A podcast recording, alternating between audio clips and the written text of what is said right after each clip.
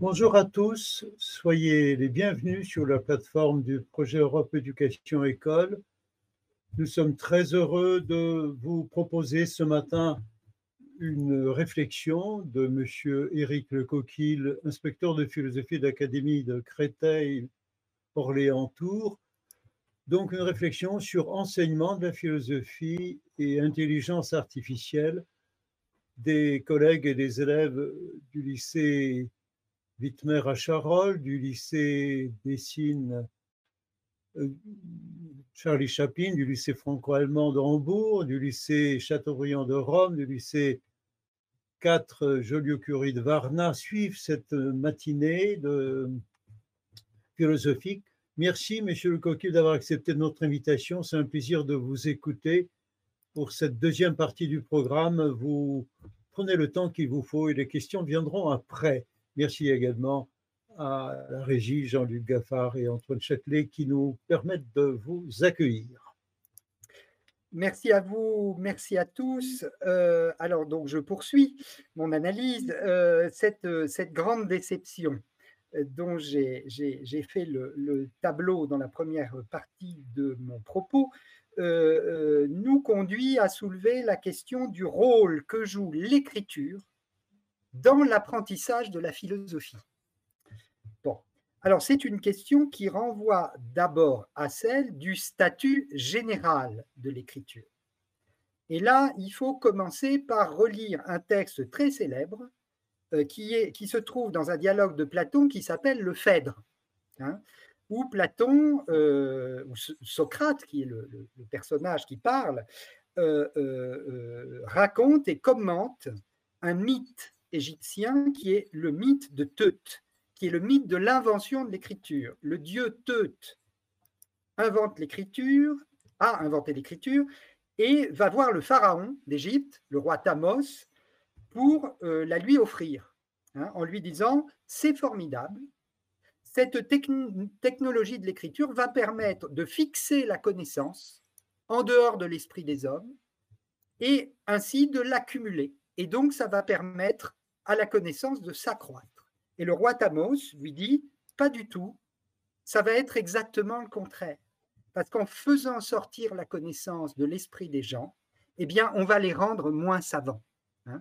Euh, c'est-à-dire, euh, on va construire des formes de mémoire extériorisées, et donc on va induire dans l'esprit des formes d'oubli.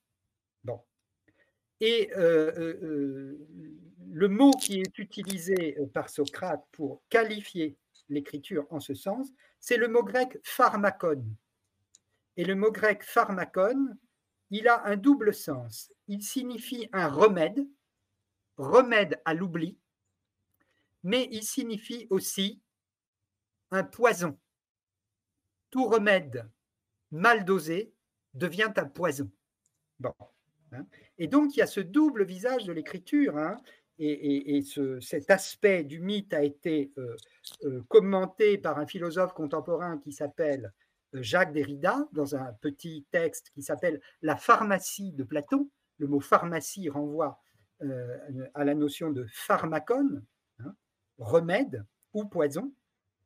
Et un autre philosophe qui est un disciple de Jacques Derrida, qui s'appelle Bernard Stiegler, a appliqué cette idée à l'interprétation des outils numériques, en disant, au fond, tous les outils numériques sont des pharmacas, hein, c'est-à-dire à la fois des remèdes et des poisons.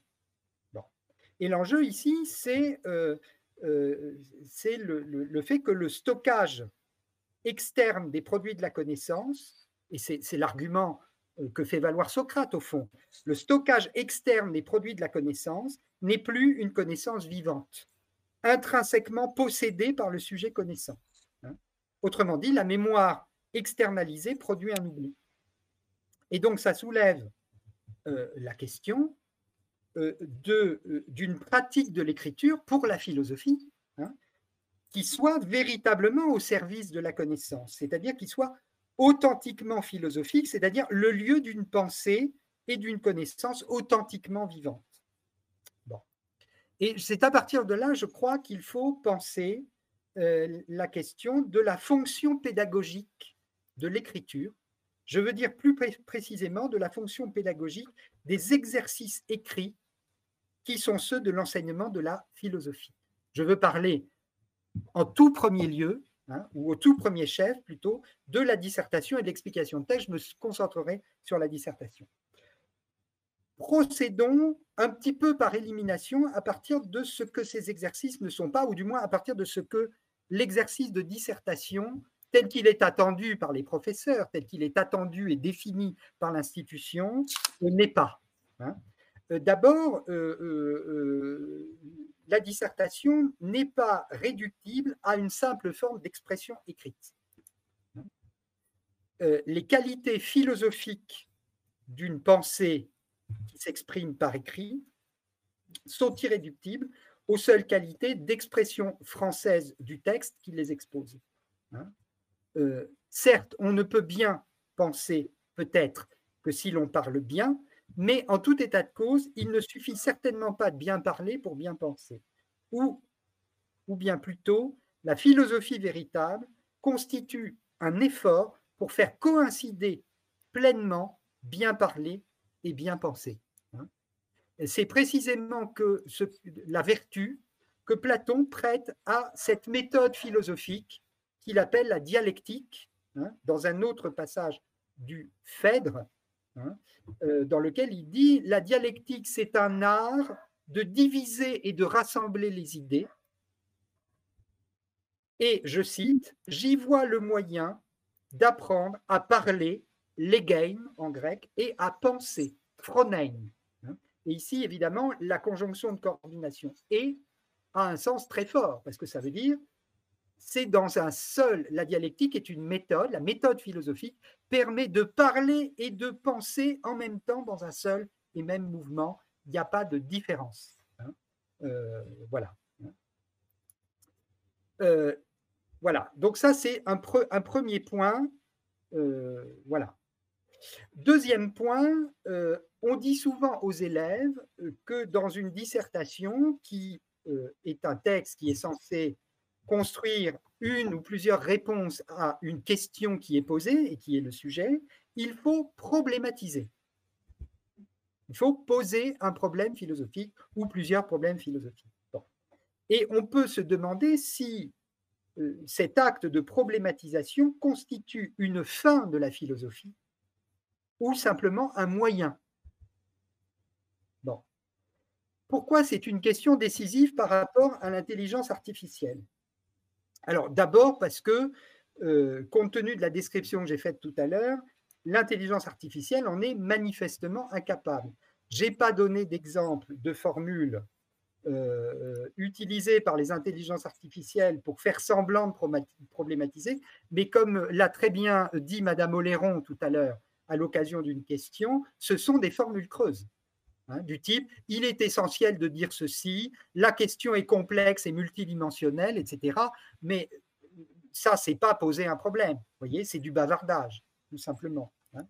Et puis, deuxième point, euh, euh, le problème, c'est que cette idée que philosopher, c'est problématiser, euh, crée une fâcheuse interférence avec ce qui est une définition classique, mais hautement discutable de l'intelligence l'intelligence humaine, je veux dire. Euh, euh, c'est-à-dire, euh, l'intelligence, ce serait la capacité à résoudre des problèmes. Hein. Il y a un, ouvrage du philosophe Karl Popper qui, dont le titre est Toute vie et résolution de problèmes. Or, est-ce que c'est vrai que l'intelligence, c'est seulement la capacité à résoudre des problèmes Eh bien, on peut le contester. Hein. C'est une définition contestable. Euh, je renvoie à une référence que j'ai donnée dans ma bibliographie, qui est le livre très récent euh, de l'épistémologue Daniel Andler, qui est un spécialiste des sciences cognitives et de l'intelligence artificielle. Il a été publié, je pense, en janvier 2023. Il s'intitule Intelligence artificielle, intelligence humaine, deux points, la double énigme. Et euh, Daniel Andler montre justement que ça n'est qu'à partir du moment où on croit que l'intelligence est une capacité à résoudre des problèmes et uniquement à faire ça, qu'on en vient à vouloir comparer l'intelligence humaine et l'intelligence artificielle comme si elles se situaient sur le même plan.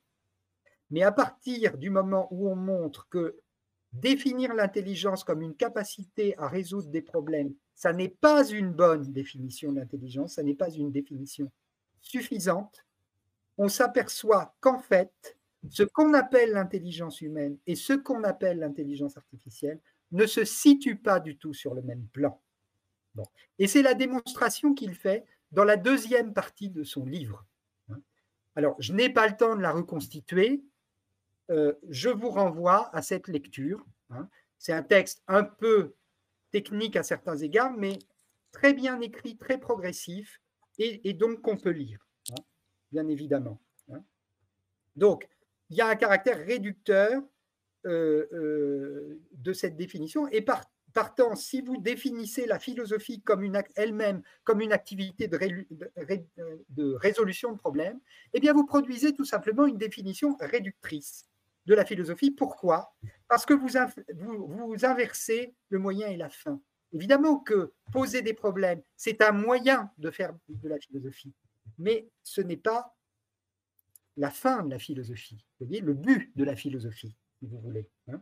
C'est-à-dire, il ne s'agit pas de transformer les élèves en machines à résoudre des problèmes, vous voyez hein. euh, Et la dissertation, ce n'est pas ça son enjeu. Euh, ce serait s'enfermer dans une vision techniciste, en réalité, hein, de euh, l'écriture philosophique et des exercices de, philosophie. Et puis, dernière difficulté, si, on voulait euh, comment dire, essayer de, de, tabler sur la, comparaison entre intelligence artificielle et intelligence humaine, euh, il n'est pas du tout certain, il est même totalement certain que les raisonnements philosophiques sont irréductibles à ce qui serait des algorithmes de résolution de problèmes comparables à ceux que met en œuvre, par exemple, l'apprentissage profond dans les intelligences artificielles. Le, la manière dont se construit une pensée philosophique n'est pas une manière algorithmique. Hein. On pourrait le montrer euh, également. Je vais revenir un peu sur cet aspect dans la, suite de mon propos d'ailleurs. Alors, à présent, radicalisons la question. Est-ce que l'intelligence artificielle peut faire de la philosophie à votre place? J'ai traité déjà la question sur le plan des effets. Voyez, euh, en montrant que le résultat n'est pas convaincant de ce point de vue. Hein. Maintenant, essayons de saisir euh, le principe qui permettrait d'expliquer cela. Hein. Alors, ma question, la question que je viens de, poser, euh, l'intelligence artificielle peut-elle faire de la philosophie à votre place euh, renvoie à la question, évidemment, hein, très inquiétante, d'un remplacement des humains par les intelligences artificielles et plus généralement par les machines. Euh, vous savez que c'est un thème de science-fiction, mais c'est aussi un dispositif économique. Hein. Euh, ça peut être aussi un programme politique et social. Et tout ça est vécu comme une menace et un danger et fait l'objet de très vives inquiétudes. Hein, dont la presse fait écho d'ailleurs euh, depuis euh, la mise en ligne de, de, ChatGPT à propos de l'intelligence artificielle. Or, ce risque de remplacement existe-t-il dans le cas de la philosophie? L'élève peut-il se faire remplacer par une intelligence artificielle pour faire son travail? Et est-ce que cela a des chances d'être efficace, de revenir au même? Et on pourrait poser la, question pour les, collègues aussi. Est-ce que des professeurs de philosophie pourraient être remplacés par une intelligence artificielle qui ferait cours de philosophie à leur place? Alors, pour montrer que ça n'est pas possible, que par principe, ça n'est pas possible, hein, et donc pour prouver philosophiquement l'inaccessibilité de la philosophie à l'intelligence artificielle, il y a nécessité de trouver pour la philosophie et pour son enseignement un point de fondation qui soit inexpugnable, c'est-à-dire inattaquable. D'où l'intelligence artificielle ne puisse pas les déloger, qui puisse échapper complètement à ces assauts. C'est ce qu'en philosophie on appelle un principe ou un fondement. Or, il me semble qu'un tel principe existe. C'est l'idée que l'activité de pensée ne peut pas être philosophique si elle ne se détermine pas comme une forme d'exercice spirituel. Et vous voyez ici, la notion d'exercice fait écho évidemment aux formes pédagogiques qui sont pratiquées en classe avec les élèves. Qu'est-ce que c'est qu'un exercice spirituel? Eh bien, c'est une pratique de réflexion qui permet à un esprit de cheminer vers des formes de pensée plus vraies, plus justes, meilleures, ce qui suppose une transformation de la pensée par elle-même. Et par là, une transformation de, ce, de celui qui réfléchit par lui-même. Autrement dit, c'est l'idée que la, la, philosophie ne peut pas être la philosophie si elle ne contient pas un travail de la pensée sur elle-même. Mais à partir du moment où on a dit ça, ça signifie que chacun d'entre nous est le seul en mesure de faire ce travail pour lui-même. Rien ni personne d'autre que vous-même ne peut faire de la philosophie à votre place. Et si vous voulez une analogie, je vous dirais que c'est exactement comme la gymnastique, qui consiste quant à elle en un ensemble d'exercices corporels et non pas spirituels. Rien ni personne ne peut faire vos exercices de gymnastique à votre place. Pourquoi? Ben, Si vous voulez faire de la gymnastique pour maigrir, ou pour vous muscler, ou pour conserver votre bonne santé, et que vous faites faire vos exercices de gymnastique par une autre personne, ou par un robot, et que pendant ce temps, vous restez allongé sur votre canapé à regarder la télévision en grignotant des chips, eh bien, il y a de fortes chances pour que vous ne maigrissiez jamais, mais qu'au contraire, vous preniez beaucoup de poids. Pour que vous ne vous muscliez jamais, mais qu'au contraire, vous subissiez une fonte musculaire et que votre santé se, dégrade par conséquent très rapidement. Eh bien, pour la philosophie, c'est exactement la même chose l'apprentissage de la philosophie est un travail de la pensée sur elle-même, dont aucun chatbot n'est actuellement capable, et quand bien même, et ça c'est la réponse à l'objection du progrès, aujourd'hui non, l'intelligence artificielle n'est pas capable de, faire de la philosophie, mais qu'en sera-t-il dans, dans un demi-siècle ou dans un siècle? Eh bien, il en sera exactement la même chose. Pourquoi? Parce que quand bien même l'IA deviendrait-elle capable de faire de la philosophie, elle ne pourrait en aucun cas la faire à votre place, parce que si elle en devenait capable, elle n'en ferait jamais que pour elle-même. Et le bénéfice pour vous serait, en tout état de cause, nul. Hein? Il est même probable que cela se traduise par une dégradation de vos capacités à réfléchir qui, aurait cessé d'être entraînées. Alors, il faut préciser un point. Hein. La question ici n'est pas de penser par soi-même, comme on l'entend dire souvent. Parce que on peut se poser la question pense-t-on vraiment jamais par soi-même, c'est-à-dire dans une totale indépendance à l'égard du monde dans lequel nous vivons, dont les réalités, les événements nous provoquent à réfléchir, et jamais indépendamment non plus euh, des autres avec qui nous dialoguons et de leurs idées euh, desquelles nous dépendons, y compris lorsque nous les soumettons à un examen critique et que nous sommes en désaccord avec elles. Hein. Nous dépendons quand même des idées des autres. Hein. Et ça inclut évidemment les grands philosophes, vous voyez. Hein. Et je réponds à la question qui m'avait été posée tout à l'heure. Euh, sur la place euh, des connaissances philosophiques et de la référence aux grands philosophes dans les copies. Il ne s'agit pas, dans une copie de philosophie, de répéter simplement les doctrines des grands philosophes que l'on a étudiés en cours. Il s'agit de confronter notre propre pensée à la leur, c'est-à-dire à partir de la lecture de leurs textes, hein, en frottant notre pensée à la leur, comme aurait dit Montaigne par exemple, hein, de construire notre propre pensée. Hein. Sinon, on tomberait dans un usage simplement doxographique qui serait d'un ennui mortel. Platon a dit ceci, Aristote a dit ceci, Descartes a dit ceci. Mais quel intérêt pour nous? Qu'est-ce que ça nous apporte exactement euh, une fois qu'on a dit ce que Platon a dit, ce que Descartes a dit sur tel ou tel sujet, eh bien, tout reste à faire. Tout le travail de la philosophie reste à faire, c'est-à-dire qu'on n'a encore pas fait de philosophie soi-même. Et donc, c'est ce que je veux dire. Si l'on ne pense jamais véritablement par soi-même, en revanche, penser véritablement, c'est toujours penser soi-même. Qu'est-ce que ça signifie? Ça signifie que la réflexion n'est pas comme une faculté qu'il faudrait introduire dans notre esprit depuis l'extérieur, comme s'il fallait introduire dans un œil la faculté de voir pour qu'il puisse le faire.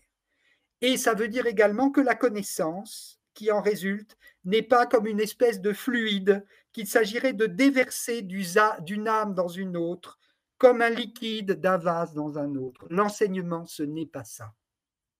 Il faut se méfier à cet égard de l'idée de transmission, parce que l'idée de transmission, elle induit une vision qui est celle-là, qui est celle d'une espèce de mécanique des fluides, hein, selon laquelle enseigner, ça consisterait à déverser la substance du savoir d'un esprit dans un autre. Et là, évidemment, je vous renvoie au texte de Platon, hein, au texte de la République, du livre 7 de la République de Platon, que j'avais mis dans mon dossier pédagogique, livre 7, 518b, D, hein, où Platon dit très exactement ce que, je, viens de dire. Hein. Euh, euh, la connaissance ou la science, telle, tel que c'est traduit dans la traduction que j'ai choisie, euh, ce n'est pas ça. c'est un mouvement euh, c'est le mouvement d'un esprit qui se tourne lui-même hein, euh, vers la, contemplation de ce qui est vrai, de ce qui est bien et de ce qui est beau. Hein. Et ce mouvement, cet esprit est le seul à pouvoir l'exécuter. Personne ne peut l'exécuter à sa place. Hein.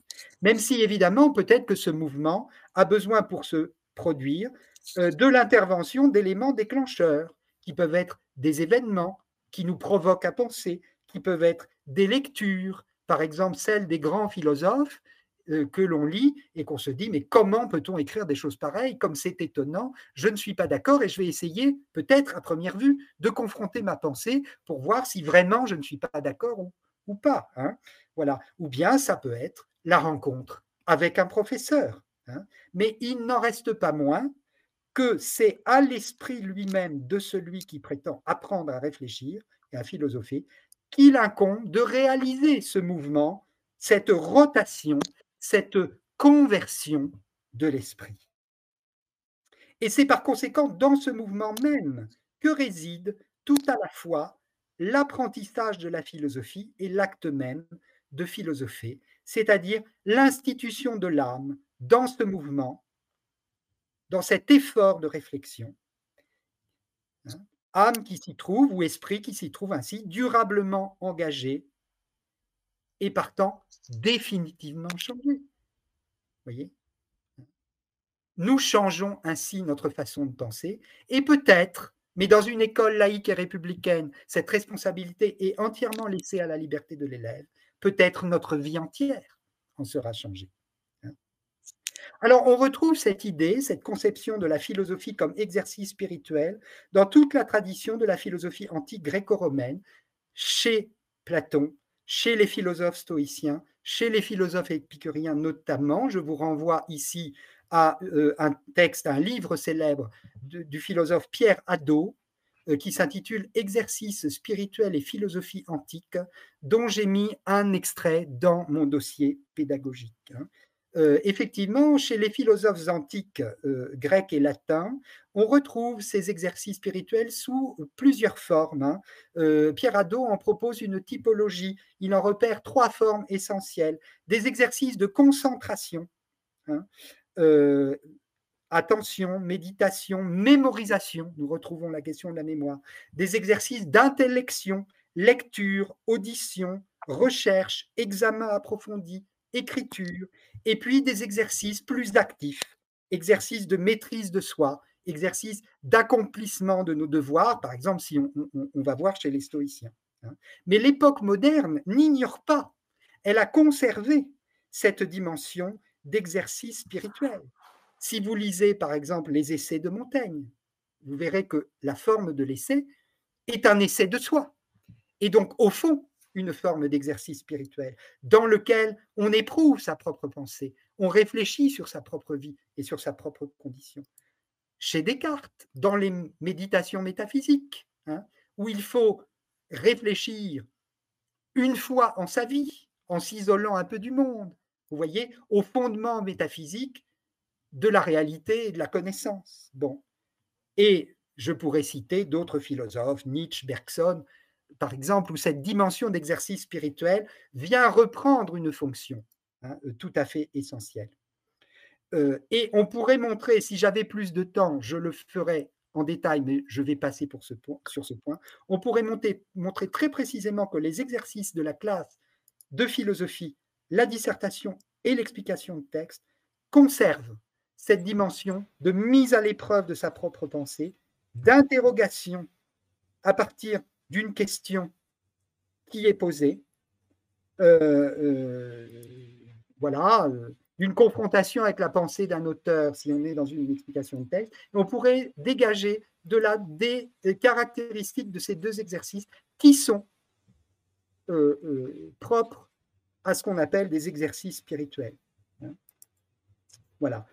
et donc, on voit bien que ces exercices de la classe de philosophie ont partant une double dimension, psychagogique, comme dirait Platon, et pédagogique. Psychagogique, ça veut dire qu'il s'agit d'apprendre à conduire sa psyché, c'est-à-dire son esprit, son âme. Hein.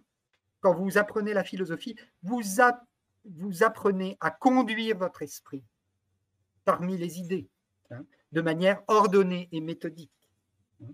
Et en apprenant cela, ben, il y a une dimension pédagogique, c'est-à-dire vous apprenez à philosopher, vous apprenez à lire les philosophes et vous apprenez à réfléchir à partir de leurs textes. Hein.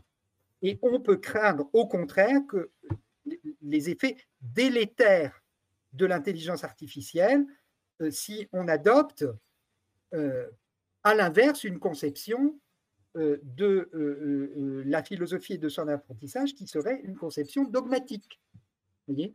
C'est-à-dire l'idée que philosopher, ce serait simplement produire de la théorie de façon abstraite, hein, euh, d'une façon qui serait complètement détachée de toute pratique de soi, de toute pratique de soi-même.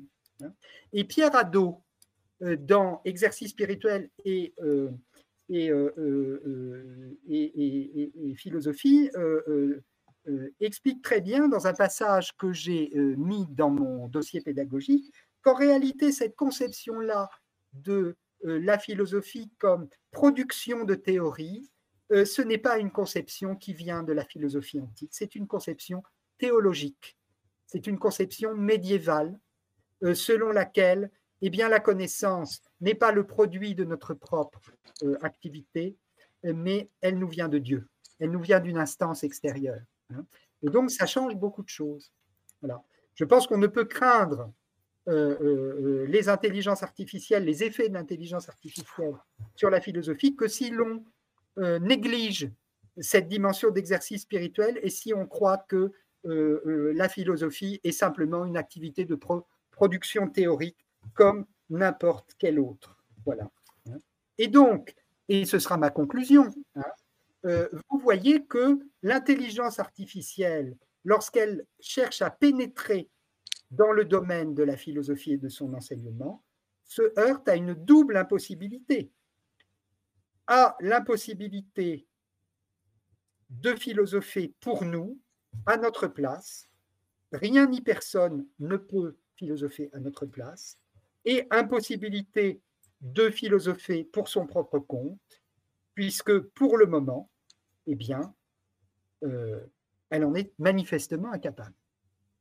Et encore une fois, quand bien même le deviendrait-elle capable de le faire dans l'avenir, eh bien, en tout état de cause, elle ne pourrait jamais le faire à notre place. Vous voyez, ça, ça place la philosophie et, euh, euh, et son enseignement dans une position absolument indéboulonnable. Voilà. Et à partir de là, on peut, mais peut-être développerai-je quelques aspects euh, en répondant aux questions qui vont suivre, peut-être qu'à partir de là, effectivement, on peut repenser une pédagogie de la philosophie hein, euh, à nouveau frais, euh, qui remettent un peu l'intelligence artificielle et ses prétentions à leur place. Merci beaucoup, Monsieur le Coquille. Il nous reste une petite dizaine de minutes, peut-être une douzaine, pour trois questions. je donne la priorité aux élèves de Varna. Souhaitez-vous vous exprimer, chers élèves de Madame Zdravkova? Je vous signale que votre micro est coupé. N'hésitez pas à vous rapprocher, on vous écoute avec plaisir. Allez-y. Bonjour à tous. J'ai euh, une seule question. Euh, est-ce que euh, tout ce que vous, vous, avez dit est le seul moyen de vous voyez ce sujet de, de la croissance entre le entre la philosophie et l'intelligence artificielle. Parce que notre professeur nous a dit que pour elle, la philosophie peut, peut être aidée par euh, l'intelligence artificielle. Parce que euh, il y a un moment où euh, l'artificiel ne peut qu'aider le naturel. Merci. Allez-y il faudrait, il faudrait définir euh, euh, précisément euh, la façon dont elle pourrait le faire. Hein. effectivement, c'est la fonction, c'est la fonction des outils créés par l'art ou la technique hein, de voilà, de, prolonger, c'est ce que dit Aristote, par exemple, en quelque sorte, les fonctions de la nature hein, dans des champs différents ou nouveaux mais il faudrait préciser concrètement en quoi. Vous voyez, euh, pour le moment, ça me semble assez difficile, euh, puisque euh, même lorsque vous demandez à un agent conversationnel de produire, par exemple, des références philosophiques, hein, mais le problème se pose exactement de la même façon pour les professeurs d'histoire-géographie, voyez, qui seraient tentés de faire utiliser à leurs élèves euh, euh, un agent conversationnel pour euh, récolter, par exemple, des, éléments de connaissances historiques. Ce qu'on observe, c'est que le produit comporte de nombreuses erreurs et de nombreuses inexactitudes. Hein, c'est-à-dire que la machine n'est pas scientifiquement fiable, puisqu'elle ne va pas chercher ces données, par exemple, dans les travaux des grands historiens, mais dans un ensemble de données qui est, euh, qui est beaucoup plus large hein, et qui inclut ce que les gens se disent dans leurs conversations sur les réseaux sociaux, et, par exemple, hein, ou des documents récoltés sur l'Internet dont la fiabilité scientifique est incertaine. Hein. et donc, il y a très clairement des erreurs, des fautes euh, euh, grossières dans, la connaissance euh, que, que, récoltent euh, les agents conversationnels euh, sur, sur l'Internet. Hein. Donc il faut se méfier énormément de ces ressources-là. C'est d'autant plus un problème que l'agent conversationnel ne donne pas ses sources et que vous ne savez absolument pas dans quelle documentation il est allé chercher ce qu'il vous dit.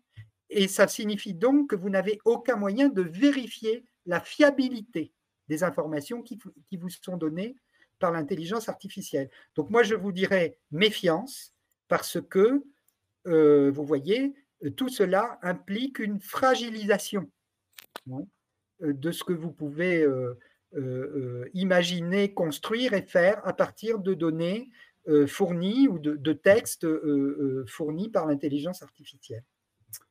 Le, principe de l'usage des ressources numériques, hein, vous voyez, le principe, je dirais, de, comment dire, de rigueur intellectuelle, c'est que lorsque vous trouvez une ressource sur Internet, par exemple, il faut regarder si la source est fiable. Il faut regarder de qui émanent les informations qui sont données hein, pour vérifier que ce ne sont pas des erreurs ou, des interprétations fantaisistes hein, de la réalité. C'est toujours ça le problème. Or, précisément, cette démarche de vérification, avec un, agent conversationnel qui, ne donne jamais ses sources, vous ne pouvez pas l'avoir. Et donc, c'est un très, très grand, un très, très gros problème au niveau méthodologique, si vous voulez. Hein. voilà.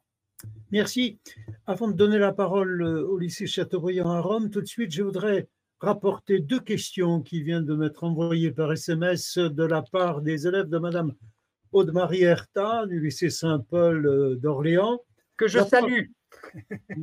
Ils sont très fidèles, ils sont donc en train de suivre votre cours sur notre chaîne Dailymotion. Voici la première question très rapidement. Puisque l'intelligence artificielle peut résoudre des problèmes mathématiques, ne peut-elle pas être employée également dans des raisonnements philosophiques logiques de type inférence? Entre parenthèses, si A implique cela, et que B implique autre chose, alors, etc. voici la première question. Deuxième est peut-être plus simple. Euh, le chat GPT ne peut-il pas apprendre à terme à reproduire le style des élèves euh, Brièvement, oui. je voudrais avoir le temps encore à Rome et à Hambourg, s'il vous plaît. Alors, euh, sur la reproduction du style des élèves, euh, écoutez, euh, ça, n'est pas impossible de l'imaginer. Hein. Euh, pour le moment, ça n'est pas le cas. Hein.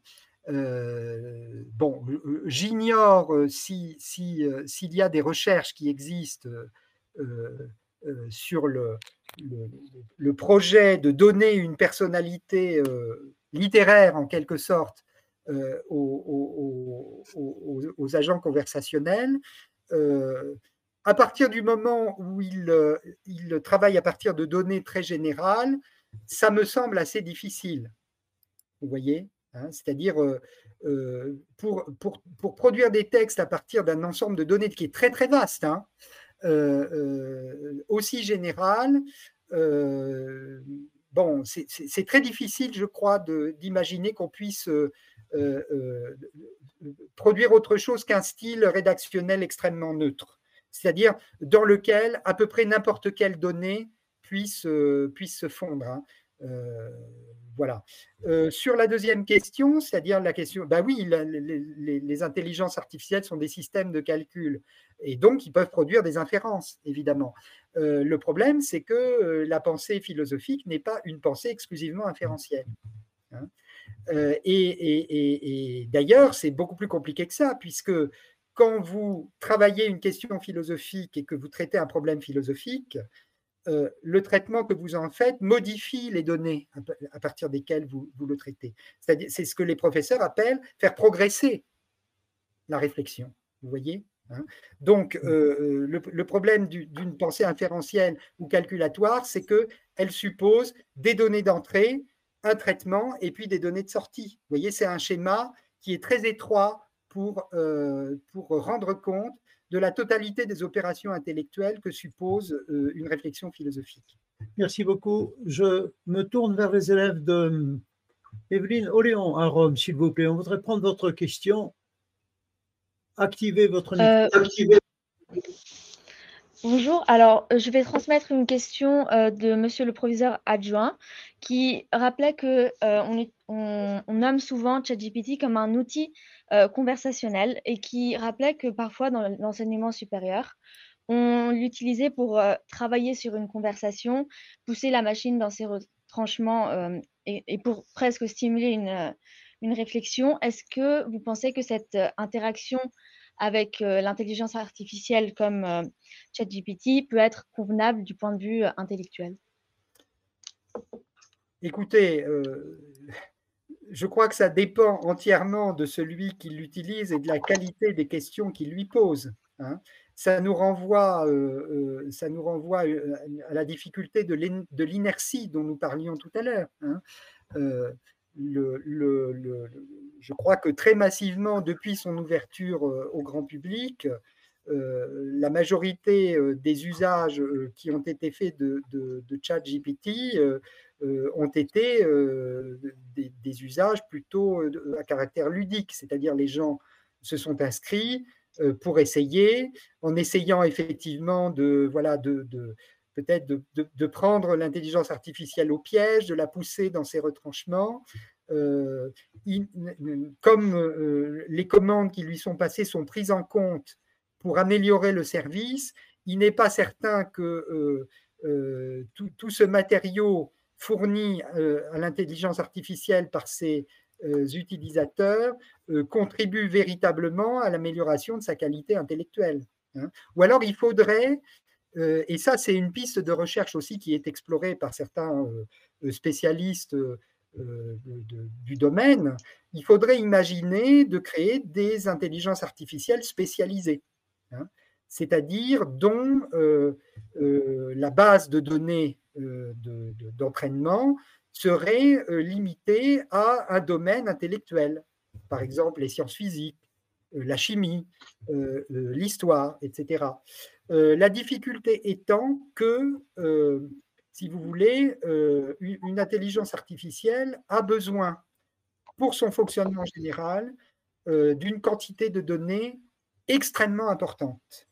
Et si vous réduisez cette quantité, vous diminuez les performances. C'est d'ailleurs ce qui suscite des craintes, hein, puisque vous savez qu'il y a tout un débat en ce moment euh, euh, autour du problème du droit d'auteur lié aux données, hein, puisqu'il y a un certain nombre d'auteurs, d'écrivains notamment, qui ont engagé des procédures judiciaires contre l'entreprise euh, qui commercialise ChatGPT parce qu'elle a utilisé, pour entraîner l'intelligence artificielle, des données qui sont sous droit d'auteur, euh, sans demander l'autorisation et sans rétribuer les auteurs en question. Et donc, il y a des procès qui sont en cours. Euh, voilà, hein, ces auteurs ont attaqué l'entreprise en justice euh, pour, pour infraction au droit d'auteur. Alors, on ne sait pas quelle sera la jurisprudence qui se dégagera à l'issue de ces procès, mais en tout cas, ce que craignent un certain nombre de spécialistes de l'intelligence artificielle, et ils se sont exprimés en ce sens très récemment. Je pense à Yann Lequin, par exemple, hein, qui est un, des, très grands représentants du deep learning, euh, qui travaille pour Meta, qui est la maison mère de, Facebook, voilà, euh, et qui explique que, euh, d'une part, s'il faut payer les droits d'auteur sur les milliards de données, hein, pour celles d'entre elles qui sont sous droit, c'est autant de crédits de moins pour financer cette recherche. Hein. Et puis, s'il faut enlever des bases de données des intelligences artificielles, toutes les données qui sont sous droit d'auteur, nécessairement, on va réduire les performances de l'intelligence artificielle. Pour vous donner une idée concrète, par exemple, je, parle d'autre chose que, des agents conversationnels. Vous savez qu'il y a aussi des intelligences artificielles qui font de la reconnaissance d'images. Hein. Euh, c'est-à-dire, vous leur donnez une image et elles sont capables de vous dire ah ben, c'est une image de chat. Hein. Pour qu'un enfant soit capable de faire ça, il suffit de lui donner deux images de chat. Et à partir de la troisième, il va être capable systématiquement de reconnaître à chaque fois que c'est une image de chat ou que ça n'est pas une image de chat. Pour qu'une intelligence artificielle soit capable de faire exactement la même chose qu'un enfant de deux ans, disons, ou d'un an et demi, il faut lui fournir plus de 100 000 images de chat. Vous voyez hein les proportions, ça vous, ça donne une idée, ça vous donne une idée, euh, vous voyez, hein, de, des limites aussi euh, de, ces outils. Monsieur l'inspecteur, nous avons juste deux minutes, mais pas davantage, pour prendre juste un mot à Hambourg. Cher Alain, cadrez votre image, un mot et une réponse à la question qui, que j'ai entrevue rapidement. Oui, euh, ma question était très simple. Euh, c'est une question du professeur, en un sens. Euh, étant donné ce que vous avez dit de ChatGPT, ne pensez-vous pas qu'en articulant le programme, non pas sur les réseaux sociaux, mais sur le corpus des œuvres philosophiques, on arriverait à obtenir un ChatGPT philosophique?